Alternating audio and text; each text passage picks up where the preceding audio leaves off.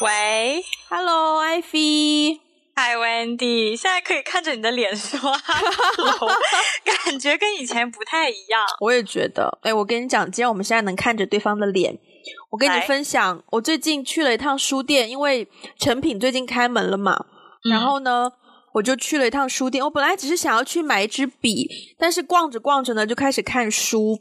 嗯，然后我就买了两本书，呃，第一本是这个，这个是李安的一个传记，嗯，它叫做《十年一觉电影梦》，就那个“觉”应该是多音字，我不确定这里他是想要发一觉电影梦还是一觉电影梦，应该是“觉”吧？可是十十年一觉好像十年一觉好像是好像你睡了一觉，然后睡了 十年，好像是有些慵懒。然后另外一本。演员自我修养，是的，我就发现你，你买书，你你你你去的 session 应该是我永远不会去的吗？你买书应该是我我对你这两本是我我不太可能会到一个书店去看到这样的书会买下来耶啊！我都直奔这个 section 呢，这个 section 应该是我从来没有去过的。这个这个 section 通常就会摆在一些摄影集旁边，或者是一些乐谱旁边，或者是一些我从来不会去。那你都去什么 section 呢？啊，文史哲。天哪，那是我从来不会去的 section。文史哲不就是一些什么上下五千年，或者是什么世界通史、环球通史这种吗？但是那个对我来说不是书，其实就是我不喜欢看教科书。那那个不是教科书是什么？对对对，就是因为我不喜欢看，我不喜欢看教科书，但是我喜欢看，嗯，就是就是就是文史哲，就是文学、历史、呃，哲学、社会题材的书，但是我不喜欢看教科书式的书。所以，世界通史对你来说是你喜欢看的书，但不是教科书。世界通史这个内容是我喜欢看的类型，但是我不喜欢看世界通史那本书，因为我在书柜上 放了一本。世界上下五千年，就是就是我们小时候不是会会会有那种学校的书单，对那种书我就很不爱看，就是就是我我不喜欢看教科书的东西。就教科书的意思是说，它完全是根据你在呃要你在短时间内学会一个模块，所以他会每一个模块给你讲一个故事啊，然后给你有一些题呀，有一些思考啊，那种叫教科书。我不喜欢看教科书。哎，我有。哎，这种书没有。通常我也不喜欢看教科书，因为对我觉得就是那个那种书就太工具了。我我私下不会看那种书，我看比较多是小说。但是唯独呢，当他来到电影这个这个行业的时候，我就会。我就会稍微看一下，但是我只看那种，就我有我有一本叫做《故事》，它是应该全世界上过电影学院的人都会看的一本书，就是教你怎么做编剧的。可能对，可能行业也不一样啦。就是电影行业它不会有那种像什么物理、化学、生物那种，真的是。精编的那种教科书，就嗯嗯，就是电影行业的一些上课会用到的书，通常都是行业内的人他在从事教育的时候他编出来的一本书，然后就是以比较他这个个人的角度去写的，就是 so called 教科书，但是还是比较容易吞咽的内容啦。嗯嗯，对。对呀，啊，那你平常都看什么书啊？我平常啊。你最近是不是很少看书？我最近真的很少看书，我的天呐！但是我可以给你看一下我的我的书柜。你要你要给我们要给听众朋友们听一下你的书柜。对，我们要对要给观众朋友们听一下我的书柜。就是其实我的那个。高中就是念书的时候看的书，跟我后来上大学研究生看的那些书是完全不一样的。嗯，首先从语言上就已经完全不一样。对，就是对大学以前看的全都是全都是中文书，然后大学以前就是初高中哇，就是初中的时候非常喜欢看张小娴的小说。我想象不到你以前是这样的女 生，对，开启了我对你知道言情，开启了我对爱情的一些幻想，完全是从张小娴那边来的。OK，天哪，这么说来，我以前好早熟，就是很早熟好吗？我不知道爱情是什么的时候就看张小娴的小说，我至今都没有看过，可能超过三本张小娴，真的。嗯嗯，张小娴的书我基本上她的故事我都看过了，然后后来就是。对，然后那就像那天我也跟你讲过，就是到了后期，我我我发现我还看蛮多女作家写的东西的，像、嗯。像呃三毛啊、张爱玲啊、毕淑敏啊、玛格丽特·杜拉斯啊、这种玛格丽特·杜拉斯是谁？法国的那个，哎，梁家辉以前不是演过一部电影叫《情人》吗？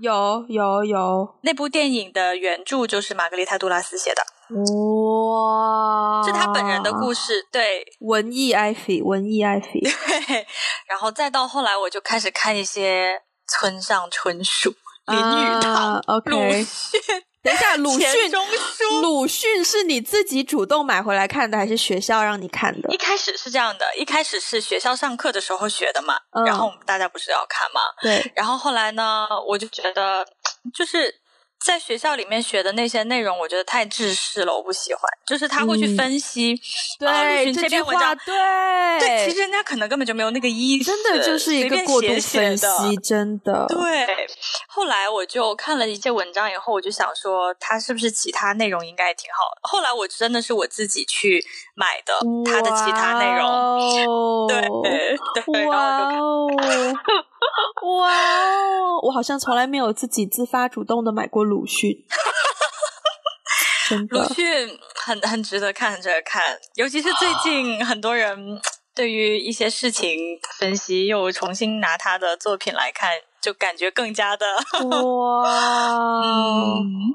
好的好的，对，然后这就是基本上是大学以前我的一个书单，小说看的还挺多的。嗯，。对，上大学以后我就再也没有看过小说了。大家不要以为艾菲的书柜上只有这些，就是上一次我跟艾菲视频的时候，我们还看到满满一排的柯南 漫画集，还有叫什么乌龙院？啊，对，乌龙院我也有看，对，乌龙院然后是那种。四格的，是不是？乌龙院是四格漫画，我没记错的话。我现在我现在无无法一手捧电脑，一手拿它下来，没关系但是。对对，有 有一排漫画书，谁小时候没看过漫画呢？真是的。就是对，虽然都是以前，我现在，我现在这个不算漫画吧？吉米算是绘本吧，对吧？绘本，它应该不算漫画，对对绘本。我现在就是书架上面还有的比较偏这种绘画的话，就是吉米有一本，他这一本叫做《时光电影院》，对，也是跟电影有关的，哈哈哈。啊，时光电影院，我我好像，哎，我没有那本的。它比较后期的了，这本是作品集的编号应该是三十九，所以比较后期的。嗯，嗯，前面几本我都有，什么向左走向右走啊，什么对呀、对。木头人呐、啊，对，对对。地下铁，对对对，还有什么月亮月亮忘记了，哦，对对对对对。嗯，都是以前的，我们这个年代的回忆啊，完全是。对呀、然后可能此时此刻有一些听众在，你知道，在疑惑吉米机前面是谁吗？在难道？对对对对，问号立刻。嗯好，那我们现在要不要跟听众朋友分享一下？你现在就是会想要跟听众朋友分享的一本书，然后要把其中要找一段念出来。大家不要觉得无聊，先不要走，就是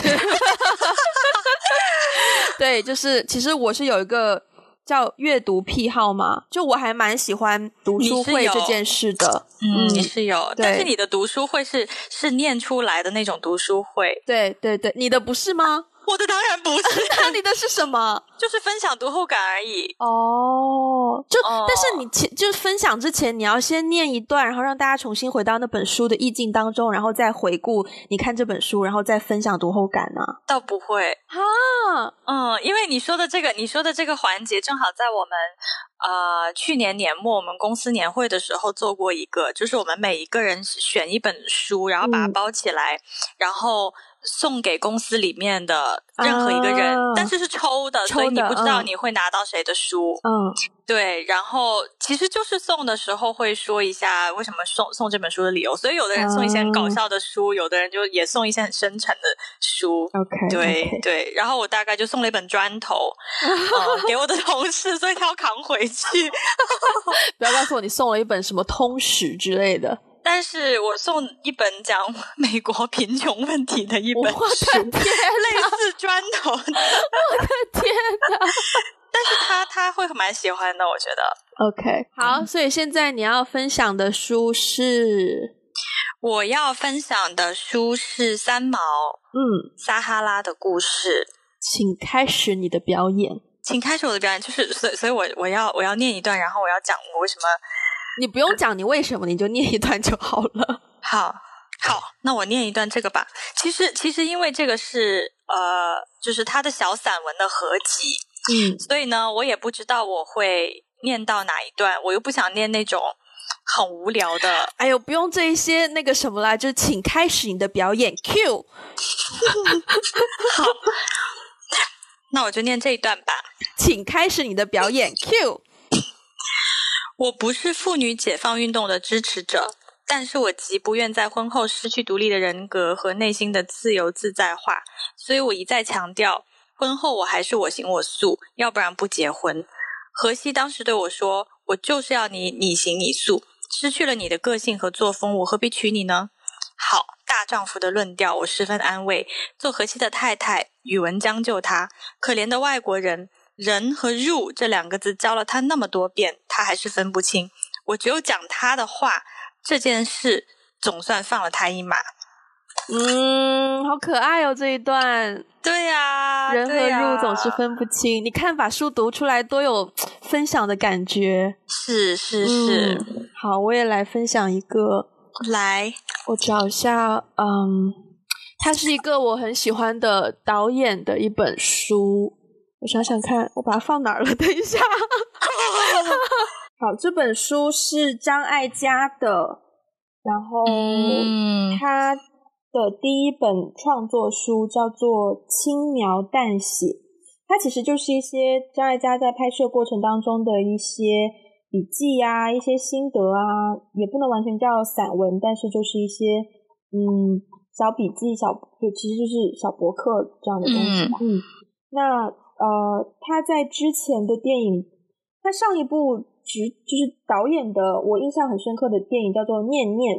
那这一部戏就是讲到了一些，嗯，在我的理解下是关于原谅以及关于呃重新面对自己跟家庭跟父母的关系的这样的一部电影。然后整个电影是对我来说非常诗意的。嗯，对。好，我来找我找减法静坐之法，不用一毫安排，只平平常常，默然进去。此平常二字不可容易看过，即性体也。凡静坐之法，唤醒此心，卓然长明，至无所事而已。至无所事，精神自然凝复。出自高中县高子遗书卷三。减少情绪上的起伏，并非无欢喜忧伤，而是不让它停留过久，而影响我往前迈进的生活。减少外界的干扰，反而更清晰的能找回初衷的快乐。减少脑子里惹人惹己厌烦的看法，留出多一些空间去什么都不想。用减法生活说起来容易，实行困难。不如先从减少柜子里的衣服、鞋子、书架上的新书开始，也是个开始。最重要的是要减少自虐的作为。我告诉自己。哦，好可爱哦！对呀，我觉得他的文风还挺温暖的。张艾嘉就是一个很温暖的前辈，嗯，对他整个人就是一种非常温暖、非常关怀、非常胸襟开阔的这样的一个形象。对，这样的一个女性，我很欣赏她。有这种感觉，对，哇！我终于，我终于在终于实现了，实现了我这种可以把东西念出来的愿望。哎呦，我的天呐，把我们的 Wendy 同学逼 噎到一个，终于在今天使用一些权利，权利嘞。好啦，其实我们这一期就是从从阅读、从看书、从文字，会想要分享一些我们对呃文字或者是语言的一些看法吧。可以说，就其实我对于我对于语言是一个要求很高的人，我是用语言思考的。就是有的人他想事情，他可能会嗯，他是一个画面，特别是做做电影行业，很多人他是一个画面。啊。但我的话呢，我想事情它就是它可以是画面，但是我始终觉得你要让别人理解那个画面的话，你必须要把它搬成是一个精准的文字体系，然后其他人才能够 get 到。所以我对于文字用词的那个精准性是很有要求的。嗯嗯嗯嗯嗯。但是现在就是。网络用语已经是上一波讨论了，就现在大家已经知道网络用语就是就文字会有一个演化的过程嘛。我之前我之前听那个有有一个有一个节目叫做叫做什么来着？之前还是你推荐给我的，嗯，什么派啊？圆桌派，圆桌派，对他们有一集就是讲到这个文字，然后那一集听到我真的是惊，那个叫什么来着？津津有神不对，炯炯有神，炯炯有神还行，就听到我很入迷。我第一次听到有人这么 认真的去分享他们他们对文字的。梁文道是很爱书法的一个人，然后他之前呢，他很好笑。他在那一期节目，大家有兴趣可以去听。他在那期节目就分享说，他有一个很喜欢的，应该是王羲之。然后王羲之的一个真迹在日本曾经做过一次展览。那那个展览呢？因为看的人非常多，所以每一个人去看呢，就只能够呃有规定时间，大概就是几秒钟的时间，你就一晃而过。可是呢，梁文道是他看了一次之后，是是梁文道吧？不是梁文道，那主持人是谁来着？完蛋了！我突然觉得自己对窦文涛，对有个文字嘛，所以弄 为自己找解释。对窦文涛。然后呢，他就去排队，他专门飞去日本去看那个去看那个呃书法的真迹的展展出，他专门去排队，然后排了一次，看完之后呢，他发现看不够，为什么呢？那一幅字背后是有一个故事的，这个故事就是呃王羲之是在什么时候写的这一幅字？那那一幅字呢，它本身好像是。我真的记得不是很清楚了，我就大概讲一下吧。它本身应该是一个书信，就它是有一个信息的传递的。那这个故事就牵扯到当时他的一个亲戚，我忘了是就堂兄表弟的一个亲戚，然后在当时战乱的过程当中被被这个无情的杀害了。嗯，所以王羲之是在这个堂兄表弟的棺材前写下的这么一张书信。所以你要想象，人在一个面对死亡的时候，他本身内内心是有情绪的，可是他又要把这个情绪去稍微稍加控制，然后变变成一副书信。他当然不会想说这个书信要变成什么千古佳作或什么，但就是他可能本身对于书法就是有一些。自然的一种把控，所以他要把那个情绪融在那个把控当中。然后窦文涛就说他在看的时候，他就可以看到那封信一开始还蛮规整的，但是写到后面那个笔记就开始开始有一些狂放，有一些潦草。所以是曾经的年代，我们真的见信如见人，见字如面，都会有这种说法。但到了现在，就是已经没有那个感受了，因为已经很少有人写信了。然后我当时就在去逛超市的路上，在听那个 podcast，然后我就听到窦文涛说他看那一封信，就看那个真迹，看到后面他是被保安拖走的，因为他真的 他真的不舍得走，他想要继续看那个信里面的每一个细节。然后我当时就就开始开始想要哭，我就觉得哇，真的很感人。你对一个东西有多热爱，能你才能做到 被保安拖走，而且重点是你看得懂。人家藏在这封书信背后的那些情绪、那一些思维，就是那是一个很宝贵的交流的过程。对。对，语言这个东西，对语言这个东西，本来它它的发明就是为了让大家能够沟通，但是对。现在我我我我就不知道从何开始说了，已经。哦，我我是觉得现在随着我们这种。我我现在会出现这种，比如说我写一个字，写着写着我忘了那个字怎么写。对对，其实我很不喜欢那样的自己，因为我也是没有办法，因为我们现在所有的这种，不管是交流还是所有的记录，其实都是在电脑，大部分情况下，尤其是工作中，都是在电脑或是手机上面完成。对，但是我其实很怀念以前小时候，就是说，呃。有个什么东西，我有有有有一张纸，一支笔，我就可以记录下来。现在呢，我要充好电，找个电脑，然后，但是我现在还是很喜欢写字，诶，就是我还是倾向用手写的多于用电脑。嗯，我我我觉得要看写什么。但是就是说，如果写大段大段的，比如说写日记，大段大段的我不行，我一定要用电脑了。OK OK，但是小时候写日记其实就是写在本本子上，对。可是现在你就是肯定是写在电脑上，现在肯定是写在电脑上。所以我觉得现在的人对于一方面是我很怀念那种，就是写字的那种。感觉，因为我觉得那种感觉，你的情感才比较饱满，可以真实的流露出来。就是从你写的字体，然后你的你，就是我觉得真的是见字如面。现在是没有完全不存在见字如面这件事情。我突然忍不住又想要，哎呀，那本本子不在这儿。我有一天呢，我有一次大概是两年前的有一个傍晚，我去逛超市，然后我逛商场，然后我看到一支钢笔，然后我就买了那支钢笔。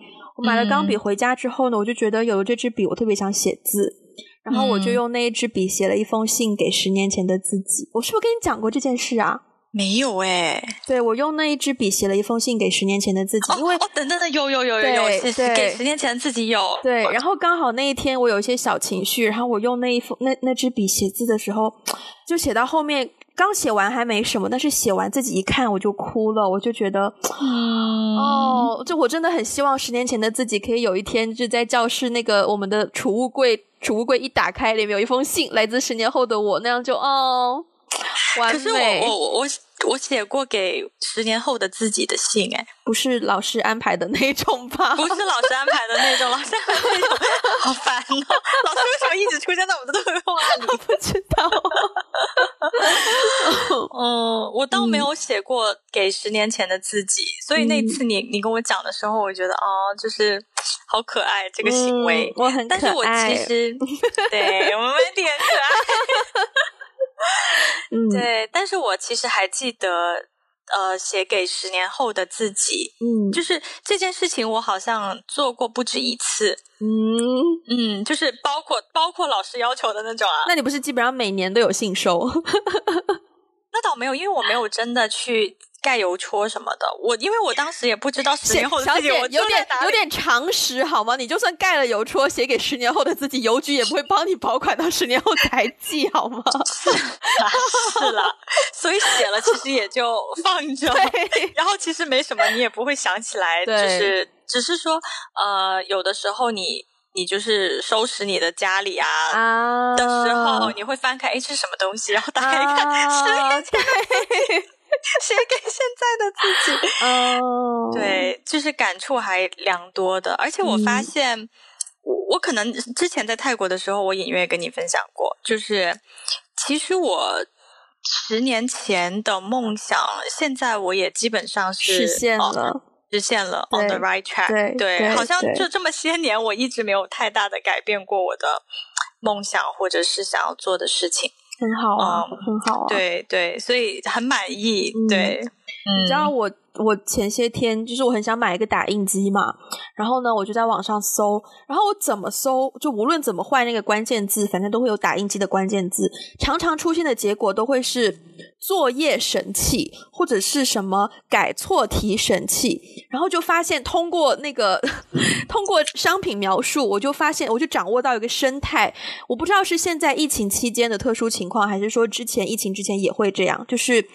现在很多家庭作业，嗯，都是在网上发给家长，然后让家长在家里打印出来，或者是在电脑上完成，完成之后再打印出来再上交。所以在整个做作业的过程当中是不需要用到笔的，对，就全部在电脑上面写耶。是是是，我想知道，我们以前小学的时候还会有那种语文课是要求你写字的作业，对啊，现在难道没有了吗？其实我也不知道，因为我没有做过家长。但是，但是我我感觉好像是这样的，就是现在好像基本上他们在家里上网课的小朋友，基本上是不需要用到写字这个动作的，就一直用电脑做作业。好，那像是也没有练字这个说法了。这个我不确定，但是有一点，我我其实有比较感慨，就是说我在想，如果现在的人都慢慢不写字了，那大家的字是不是就越来越丑？绝对呀！对，你知道我我到现在很惊讶的是，因为我从小到大，我的我的我的 handwriting 有没有一个合适的翻译啊？我的妈呀！手手手书法手写，是不是都觉得怪怪的？就是反正我从小到大我的 handwriting 都不是很漂亮的那一种，但是反而是越近几年，因为之前电影工作现场做场记什么的就需要写字嘛，就场记没有办法用电脑记，还是手写比较快。嗯，开始有人夸我的字写的好看。我我很受宠若惊，因为从来没有人夸过我写的字好看。然后我就在想，说是这么多年我的写的字真的变得好看了呢，还是大家看到的好看的字越来越少了？对，我觉得可能是后者，因为我也遇到过，因为我也遇到过，就是我小时候是我是写过书法的，我是我是练过硬笔书法，就是钢笔书法的，可是我的字一直就是。就绝对算不上是好看的那一种，但是不丑啦，就是但是绝对是不是好看。然后我就记得，就是我们现在越来越，尤其是我现在的同事越来越年轻。嗯，然后就是有的时候大家会看到，突然之间看到谁的 handwriting，就就我记得有一个同事 看到另一个同事的 handwriting，他说出来第一句话就是啊，一看就是学渣的字。对，以前好像好像以前好像有一个这样的规律，就是你学习成绩越好，你的字就越好看。对，好像好像学习成绩好的同学，就是无法容忍自己写一丑一手丑字。对，没有 男男生除外，男生除外。就以前那些学习成绩好的男生，他的中文的字还是比较差，但他数学可能常常一百分什么的。哦，那也有可能，那有可能。对对对对，天哪，这种形容词现在应该。年轻一代没有人会用这种，应该没有任何共鸣了。但是你知道，我我在日本的时候有遇到过类似的情况，我觉得也很妙，因为日本也是一个使用汉字的国家。对对，这个这个也是我们，我觉得也今天这个主题讨论很有趣。就是虽然在日本生活了四年，就日本对我来说也是个。外国嘛，嗯，对，但是因为我在日本的那几年，我目之所及看到的也是汉字，嗯，就我对汉字的那个疏离感没有那么强，嗯，因为我会一直。看到汉字，而且其实我是需要写到汉字的，嗯，所以其实我我对汉字是没有那么陌生。然后我就发现日本现在这一代年轻人呢，嗯，因为日语里面有那个平假名和片假名，嗯，平假名它就像。你你看过那种小朋友写的字吗？就是日语的那种，嗯嗯，小朋友就是圆圆的，很可爱的那种，然后一怎么样，就是有个小圈什么的那种，对对对，嗯对。然后呢，但是你知道，作为中国人学日语，你写不出那种字啊，因为因为我学过书法，你不会写那个都要就是那种压笔锋，然后轻轻的勾它本身是压笔锋的，因为平假名和片假名传到日本的时候，它的。它的那个 origin，它本身最源头的那个是我们汉字的偏旁部首。OK，对，所以其实我们所有人在学学学日语入门的时候，你看到教科书上面平假名、片假名是有笔锋的。OK，就是我们以前的那种书法，就是一个是草书，一个是像隶书那样子的。所以我是写不出来那种圆圆的、很可爱的那种。然后，所以，可是现在的年轻人已经不是了，就是日本的年轻人写的全部都是圆圆的，很可爱。然后就是有有，就是有的时候，我比如说我去看医生或去银行办事情，那我要签我的汉字名嘛，我要签我的大名啊，那我我签我的大名肯定就是标准的，嗯，你知道中文的汉字的大名。然后很多人看到我的名字都很惊叹，都会觉得说哇，你的你的那个 handwriting 好好看。对我，我以前我记得我同学看完我的 handwriting 以后，都会说：“天哪，只有我奶奶、我爷爷写出这种非常标准的好看的汉字，就是你写出了我爷爷 写出的那种标准的汉字。”对，我就觉得这个还还挺有趣的，就是大家都是使用，就是世界上很多使用汉字的一些国家和地区，但是大家对于这个。文字的演变，还有它的一个风格，其实是有很大的差别。我觉得这个很有很有趣。我再分享一个我很爱分享的故事，就是你刚刚还讲到什么行书、楷书，我觉得在现代现代年轻人的眼中，他们就只是一个字体而已，应该从来没有想过自己的手能够控制行书、楷书这件事。对对对对对，我我当初就是我第一次去台湾交换的时候，那是二零一二年二月份，然后我们去台北，然后去到学校里面有很多手续要办嘛，比如说宿舍的网啊，然后呃什么交学费啊，就会有一些表格或是电脑的申请要要做。呃，台湾的输入法跟我们的输入法是完全不一样的。他们很多是用要么是注音，要么是应该仓颉或什么的。哦，但我们都是打我们的拼音嘛。嗯，然后当时去到我们应该是去办办那个宿舍的网络，然后呢到那个网管中心，然后我就跟我们就跟他们说我们要办网络，就语言沟通完全没问题嘛。可是呢，他们就说哦，你们要去那边的电脑的系统上面帮我们填表，然后我们就去填表。然后，当我们打开那个系统，面对着键盘，无从下手。我懂，我懂。对，然后呢，就明明那个字你手写你是会写的，可是你面对那个电脑，你真的不知道怎么把它写出来。然后我跟我朋友两个人，我们就自作聪明，我们就在自己的手机上拿出当时还很流行的微博，我们就在微博上面用我们自己的输入法把它打出来，然后再用我的微博登录我的手机，他的微博登录电脑，再用我的微博账号发给他的微博账号，然后再 copy paste 进去那个表格。是当时我们交换生几乎都经历过这种事件，哦，对对，很好笑，这是这是蛮妙的。对，对，我的同事小熊，至今他他对。他都是用他的那个那个输入法的，然后我们常常会。发生一些很好玩的事情，就是因为他做我们平面设计嘛，有的时候，嗯，那平面设计的时候呢，他有的时候需要写字，嗯，就是他有的时候会突然写一只繁体字上去，嗯，然后我们就说，哎，不是这个，可以改成简体字嘛？然后他就不会写那个简体字，嗯嗯，所以他就会常，我们常常会，因为因为这个缘故，我们常常会需要交流说，哦，原来。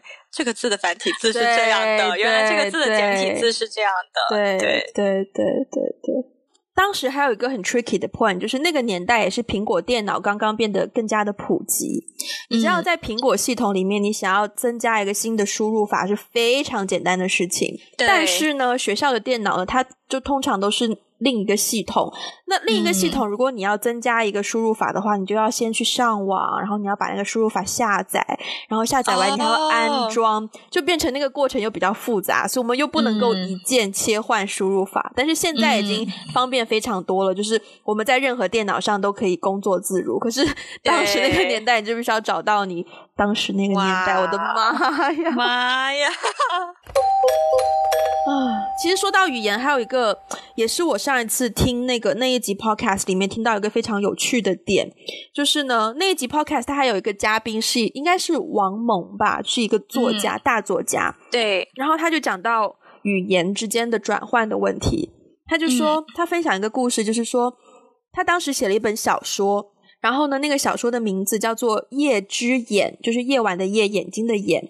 然后他写完呢，就送给不同国家的翻译，去请他们翻译成就是不同语言的版本嘛。然后呢，他就收到非常非常多不同国家地区的电话。第一个问题都是在问说：“王蒙老师啊，您这个眼它是单数还是复数？”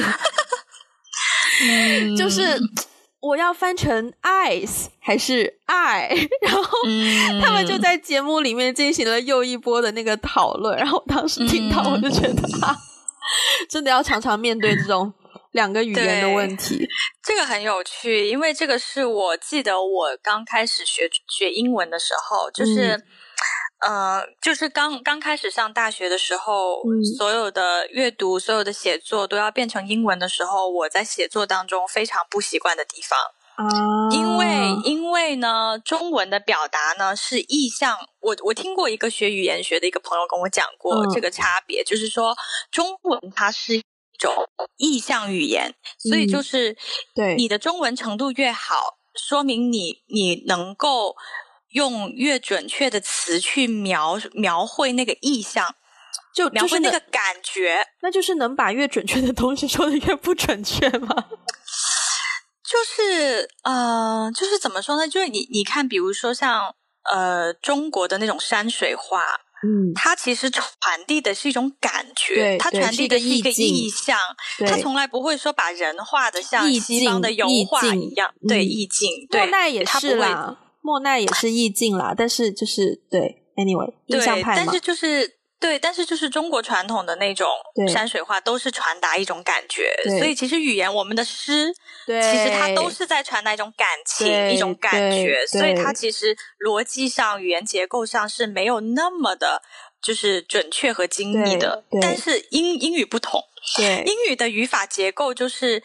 只要你那个语法结构乱了，别人就不知道你是什么意思了。嗯但是中文其实 OK 啊，你吃饭嗯先，你先吃饭，你吃饭，嗯，你都是能懂的。先吃饭你也可以，对，先吃饭你也可以、对。嗯，但是但是英文不是，英文有非常多就是的这个语言结构，对你即便把词说准确了，你也要那个语法是特别多的，你也要把语法都也说准确了。对所以其实就英文它是一个比较，我我个人理解啊，我觉得英文还是比较就是就是表达的，他更在意的是那个结构，他更在意的是那个准确度，我觉得，对，而且是嗯具象的东西的一个准确度，就像爱是嗯爱还是对爱呢？对对，但是其实中文里面人家传达的就是一个意境而已，眼，眼对，不管你的眼是真眼还是假眼还是什么眼，是是，但是还蛮妙的。我所以常常有的人说，如果你会讲两种语言的话，其实你的大脑里面就只有两种两种思维模式嘛。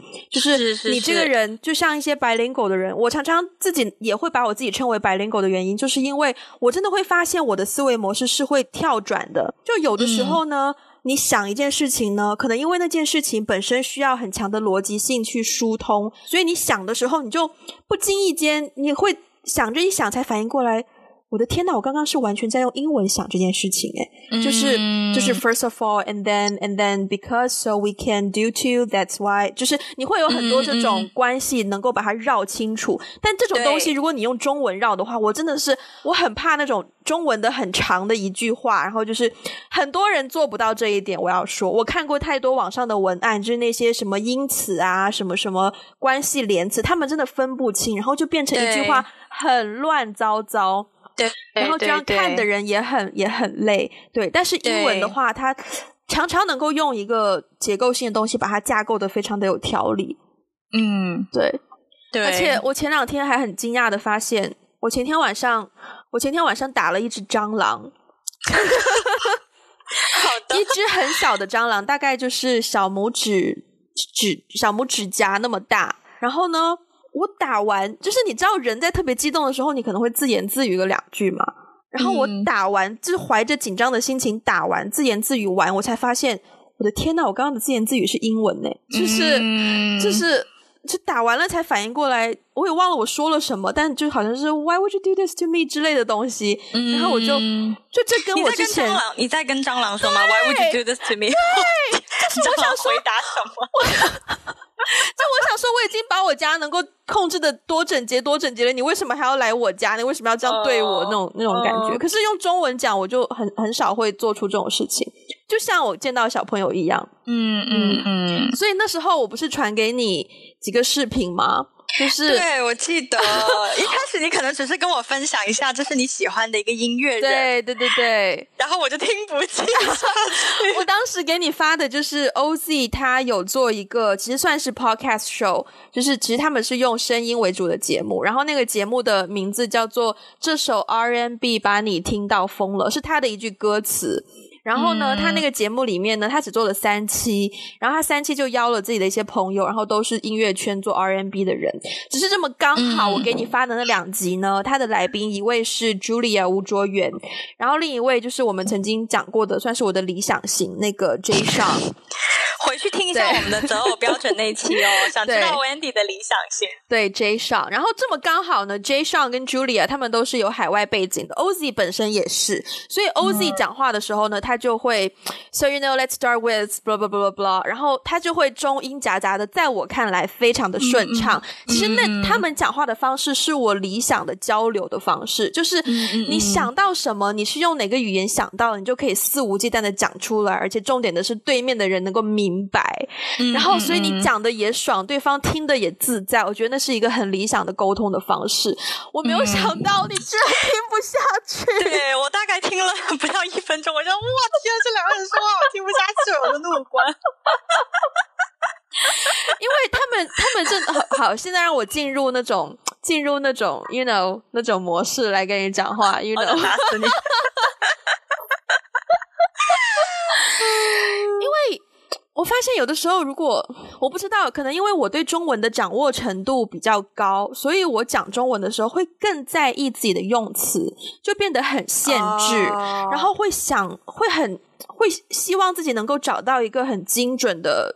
词去把它讲出来，可是英文的话呢，因为我的词汇量真的可能只有高中水平，所以我就会尝试用很多别的语句去描述我想要的那个东西，instead of 我有一个精确的词汇。嗯嗯嗯。所以我讲英文的时候就会比较比较 chill，比较 you know，我就很爱用 you know 这种东西，就是希望你能 get 到我的 vibe 那种那种情绪。然后中文的话就会。比较慢，然后稍加思索出一些高级词汇，很人格分裂。我现在，因为我我当时我当时听听那个 podcast 的时候，我后来不是说我听不下去，然后你还蛮惊讶的，对啊，我真的很惊讶，对。然后然后后来我们就觉得，哎，这是一个蛮不错可以聊的一个话题，是因为我后来发现说，我之所以首先我我我对于中英夹杂这件事情是有一个。我自己的认知是有一个定义的，就是我我后来发现中英夹杂，如果你是一句话一半中文一半英文，像你刚刚说的那个人，就是说，哦，一大段的，Yeah，I want to start this podcast because I want to 啊，再再怎么，就是这么一大段，我就受不了了，你知道吗？就比如说，就是比如说，如果你只是说在你的话里面夹杂几个。英文单词，或者是说你说英文的时候夹杂几个中文单词，我觉得夹杂单词是可以的。但是你在交流的过程当中，完全就是五十趴五十趴的 啊，这样子大段大段大段的使用，我会受不了。因为好像我自己有一个，就是之前我也我也我也跟你讲过，就是我我好像这个可能是。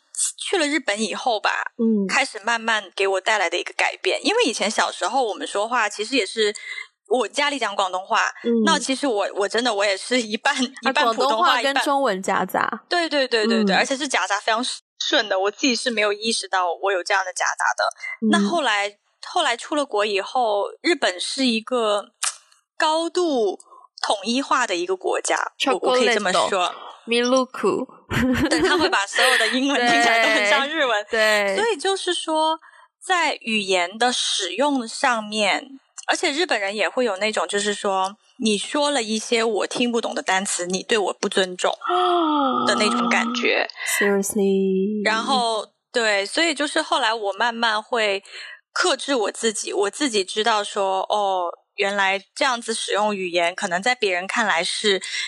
可能会对人家有点冒犯，所以我就会刻意的说，我在说某一种语言的时候，我就说那一种语言。嗯，所以我现在，包括现在，就是在北京生活，就是我的朋友里面也有很多外国人呐，怎么怎么样，就是我是可以接受说，我跟你说话是全全中文，然后我会立刻 switch 转到全英文的模式。嗯，就是我可以接受说，我跟一个人完全用一种语言，然后跟另一个人完全用另外一种语言，但是我很。就是很不习惯，就是说几个语言夹杂在一起这样说。Let me tell you what，我之前在马来西亚工作的时候，哇哦，那个 remix 简直是一个，我知道，我知道，You can never believe it，就是哇，就是哇，那个转换就是随时的就来一个 click 就让你转啦，而且是中文。加广东话，加英文，加马来语，有时候还要加福建话。然后我就真的很佩服马来西亚人，他们的语言天赋简直是一个聪明绝顶，是是是，就是那个转换自如，就是哇，好厉害。但我觉得这里有个前提，嗯，就是呃，我觉得在语言的使用过程当中，你可以很多语言就是夹杂在一起 mix 说，但是前提是在场的人都能听得懂。对对对对对对对对对，但是。我我我现在，尤其是我回来工作以后，我们之前的节目不是也讲过吗？我现在已经可以基本上如果在工作场合，就是我可以完全不用一个英文单词，嗯，就是全部都是用中文的表达，是因为就是因为有的时候你。跟你讲话的那个对方，他未必是能够听得懂的嘛。所以，如果你突然冒出一个别人听不懂的单词，然后别人又是客户，对对对，好像好像对别人来说是好像有一点点有点不尊重。我是同意的，我是同我意的。会刻意的去，就是控制自己的语言习惯。当然，就是比如说嗯跟你，或者是跟跟我一样，就是背景的人，大家都是可以有有有几种不同的语言。那我嗯知道大家都听得懂的时候，我就啊可以随便说啦。我在这里想要引入，不不能叫引入吧，但是想要提到一个新的，我之前没跟你聊过的观念，就是它有一点关系到，就是 define who you are。就怎么嗯说呢？对因为对对就像其实我们这一代人有非常多这种 multicultural background 的这种对。成长经历，所以你其实你在跟别人交流的时候，你只讲中文是 OK，但是 is that truly who you are？就是、嗯。可能大家工作场合不一样啦。就在我的一些环境当中，我有的时候是需要表达我的性格出去的，就是嗯。在跟别人可能是谈事情，无论我的角色是我只是经纪人，还是我的角色是我是导演，我是创作者，就无论是哪种嗯。情况，我都觉得我首先绝对不会为了一个东西、一个工作或什么，然后牺牲掉关于我是谁这件事。嗯嗯嗯，就我会尽责的去做这份工作，可是前提是你要，你还是要尊重我是谁。就是嗯嗯嗯我我会有的时候我不想要去刻意的为了对方而去牺牲我这种就是就是无法控制的中英夹杂。因为嗯再加上我，其实我现在接受到越来越多的这种群体，就真的有太多这种 multicultural background 的群体，他们本身这一圈人，他们讲话就是 What's up, dude? You know what? 然后就是再再回到中文，就是他是从英文出发，可是他又有中文的一个传统的语言根基在里面的那种交杂。我接触到很多这种类型的人，然后我就越来越觉得说，I think that defines like who I am，就是嗯嗯嗯我我会希望用那种用语言作为一个途径，让别人更加更加去认识我。对，就是有的时候嗯我觉得也要思考这个问题吧，就是呃，你你有没有牺牲掉一些你自己在在这个环境，在这个沟通当中，你是不是有一点没有在重视 who you are 的问题？就是、嗯嗯嗯就一个很很很微小、很微妙的一个一个点。嗯，我认同你说的啊，就是我觉得身份，我们就是我们如何看待我们自己，其实嗯它会影响你，就是 how you present yourself。对，所以就是你的呃语言使用习惯，嗯其实是你认可了你的身份以后，然后你去刻意的表达，就是说哦，我就是这样说话的，因为这样说话就是代表我的背景，代表我自己。对对对对对这个我我我认同。嗯但是我我常常会有一种，我会分开耶，我会把这个分开，就是说，呃，我知道我是谁，那我的工作场合需要我用一种模式进入那个语言使用习惯，进入那个状态，我就会进入那个状态。然后嗯我私下的交友圈才代表的是我自己。啊，所以，所以其实我的我的工，因为我的工作环境跟你的工作环境有一点稍稍有点不不太一样。我的工作环境大部分还是要比较接地气的，嗯，毕竟我们还是做一些为社会、为福利。对，所以那我我比如说我们经常去农村调研，那你就不能中英夹我杂了。那我怎么夹杂？对，就是比如说我们常常，因为我们我们做的这个事情的目的是希望说更更好的帮助到一些底层的人嘛。嗯那我 我去农村，有的时候我真的会遇到这种问题，就比如说、我我跟大家去做一个采访，嗯，我真的有的时候忍不住，我想说哇，那个词中文怎么来说？怎么哎来说呀！然后我就会 停在那边，像 像一个智障一样，就停在那边、嗯思考很久，就卡住了。嗯，嗯但是我还是会逼自己，就是因为我我面对的群体，你要对你对你你你的工作如果就是跟那个人沟通的话，你必须要掌握他们的语境。对我面对对的群体有这样的一个一个一个性质，所以我要我一定是我去改变的，不可能是他们改变来迎合我，一定是我去改变迎合他们。那我出了我的工作环境之后。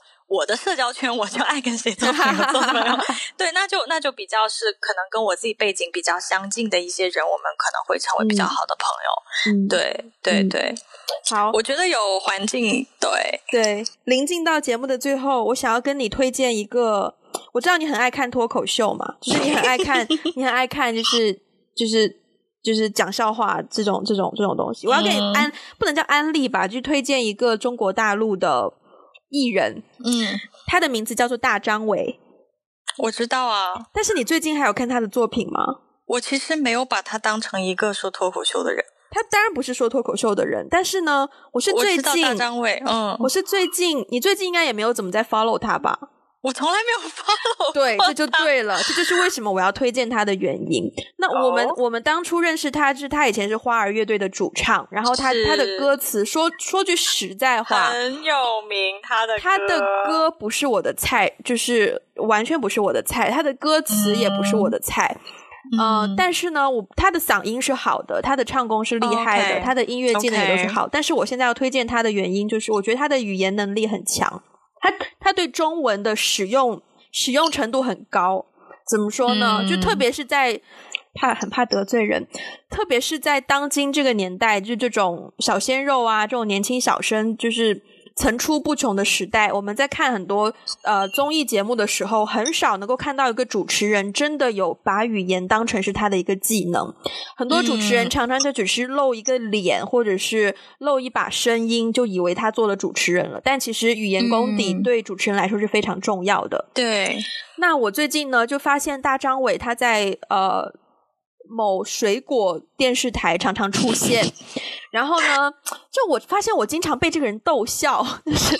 是啊，我其实我我对他印象很不错，就是因为我觉得他说话很好笑。嗯，但是他的好笑的点呢，我觉得是有智慧的那种笑。你比如说，比如说他，我觉得他英文很差，他英文真的很差，可是这也变成他一个优势，就是他能够全身心的投入在使用中文这件事情当中。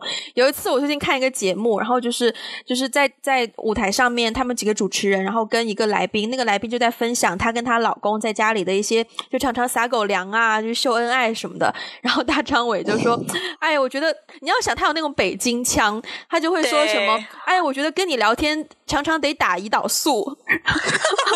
就他的他的点是，我觉得是有智慧的点。嗯，然后还有一次是我不知道在讲什么，好像在罗列一些呃外国的艺人的名字还是什么的，然后就可能什么迈克尔杰克逊，然后什么碧昂丝儿，然后